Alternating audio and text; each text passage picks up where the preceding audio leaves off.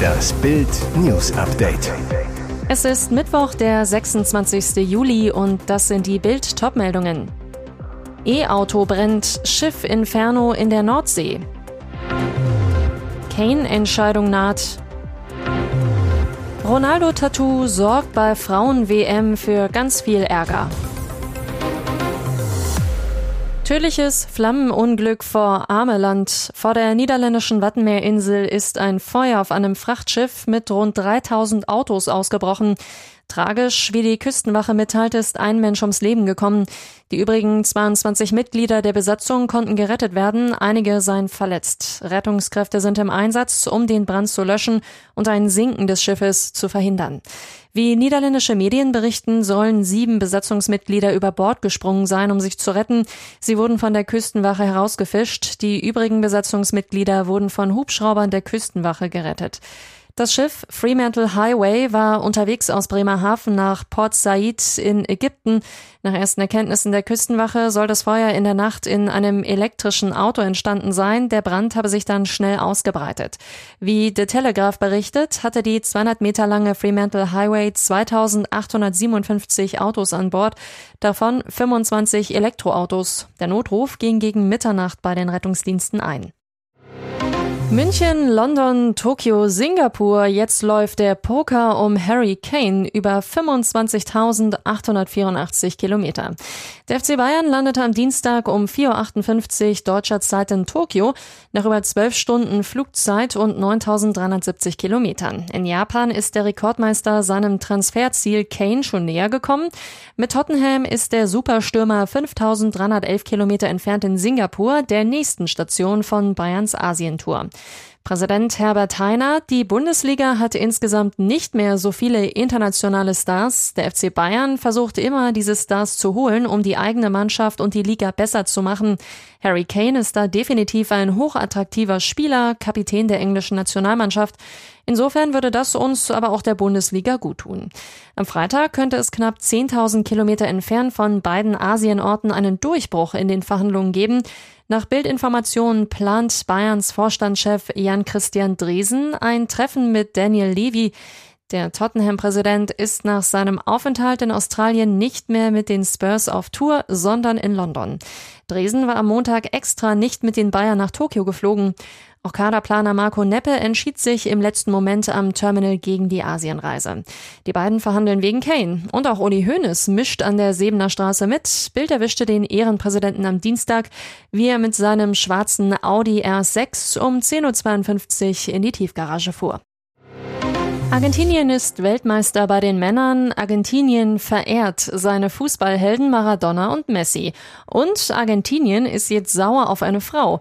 Der Zorn richtet sich gegen Yamila Rodriguez. Die Nationalstürmerin verdient ihr Geld bei Palmeiras in Brasilien und liebt Tattoos. Genau das ist ein Problem für die stolze argentinische Fußballseele, denn Rodriguez hat auf ihrem linken Oberschenkel zwar eine Tätowierung von Diego Maradona, aber eben auch ein Stück weiter unten von Cristiano Ronaldo.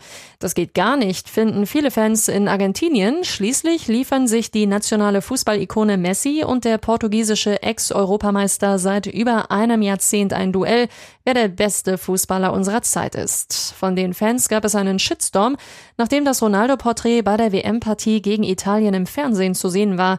Rodriguez erklärte die Tätowierung so, Ronaldo ist ohne Zweifel der beste Spieler der Welt. Ich sah ihn spielen und dachte, wie kann er so perfekt sein? Er überrascht mich mit allem, was er tut. Er ist mein Idol, nicht Messi. Daher wollte sie ihn auf ihrem Körper verewigen. Rodriguez, mit diesem Tattoo habe ich Cristiano jetzt für immer bei mir, aber die argentinischen Fans gegen sich. Touchdown im heißesten Liebesspiel der Saison. Tom Brady ist jetzt bei Irina Scheik am Ball. Tom Brady wird seit seiner Trennung von Giselle Bündchen immer wieder mit verschiedenen Frauen und Flirts in Verbindung gebracht, lenkt sich nach seiner gescheiterten Ehe anscheinend erfolgreich ab. Dafür gibt es jetzt Beweise. Der Ex-Quarterback wurde zum ersten Mal bei einer Turtelei öffentlich gesichtet, und zwar mit keiner geringeren als Topmodel Irina Scheik. Die Ex von Schauspielstar Bradley Cooper und der NFL-Star wurden nach einer Übernachtungsparty vor seinem Haus in Los Angeles erwischt. Freitagnachmittag holte er die schöne Russin am Hotel Bel Air ab. Gemeinsames Ziel, sein Haus.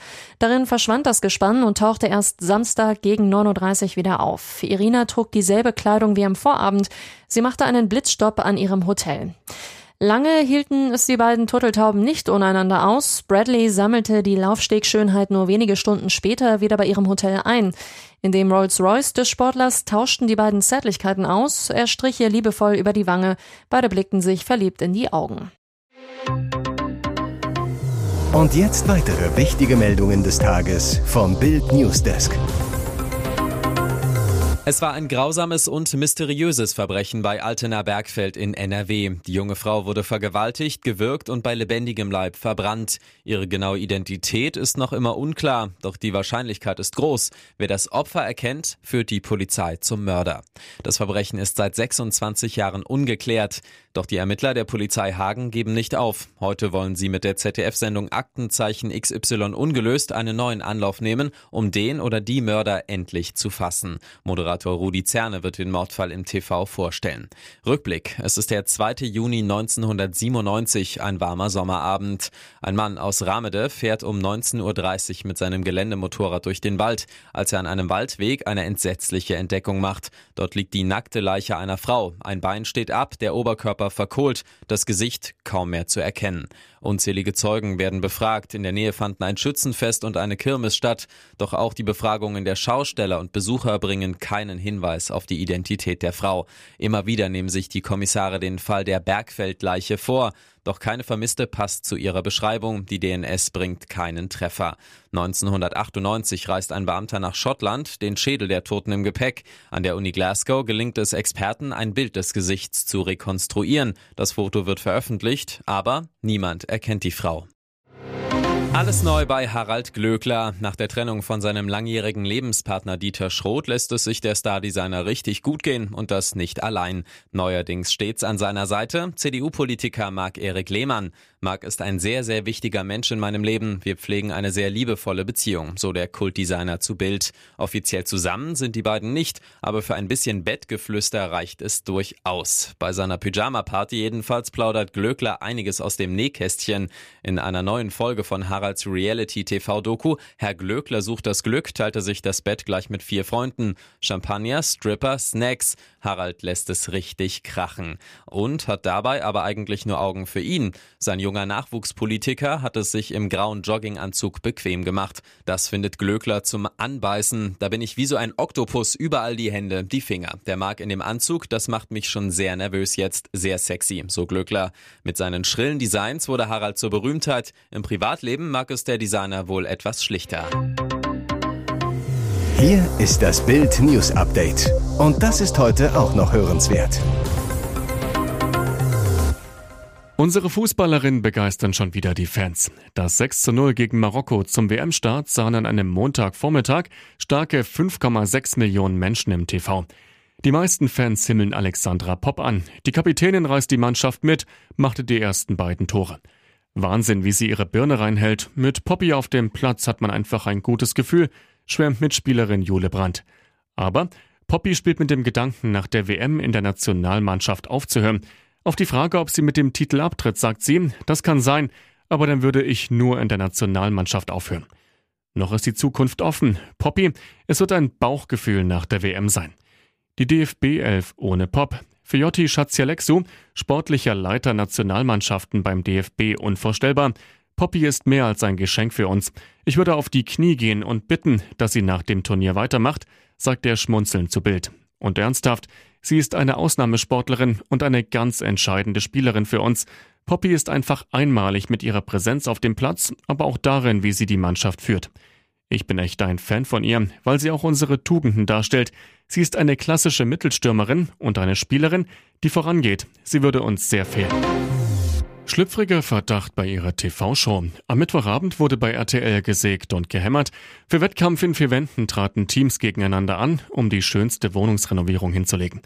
In sechs Wochen müssen aus Rohbau-Apartments stilvolle Wohneinheiten gezaubert werden. Die Kandidaten führen jede noch so schwere Arbeit selbst aus. Experten vergeben Punkte. Das Team mit der geringsten Punktzahl muss die Show verlassen. Zu gewinnen gibt es 50.000 Euro. Geld, das auch ihres Katzenbergers Peter Klein und Yvonne Wölke mit nach Hause nehmen wollen. Sie sägten und spachtelten, was das Zeug hielt. Nach der Dusche am Abend jedoch gingen die Gerüchte los, Ex-Love Island-Kandidatin Sandra argwöhnte, sie habe Liebesspiele unter der Brause gehört, lautes Stöhnen.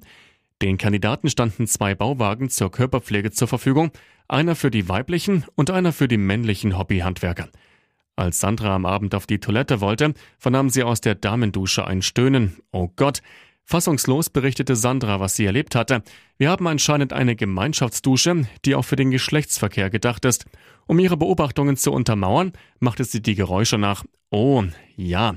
Was nur die Zuschauer sehen konnten, Peter kam allein aus der Dusche, er hatte die Damendusche gar nicht betreten. Die Gerüchteküche brodelte trotzdem weiter, als eine aktuelle Zeitung den Weg ins Haus fand, in der die Beziehung zwischen Peter und Yvonne thematisiert wurde. Die behaupteten in der Sendung immer noch, nur Freunde zu sein.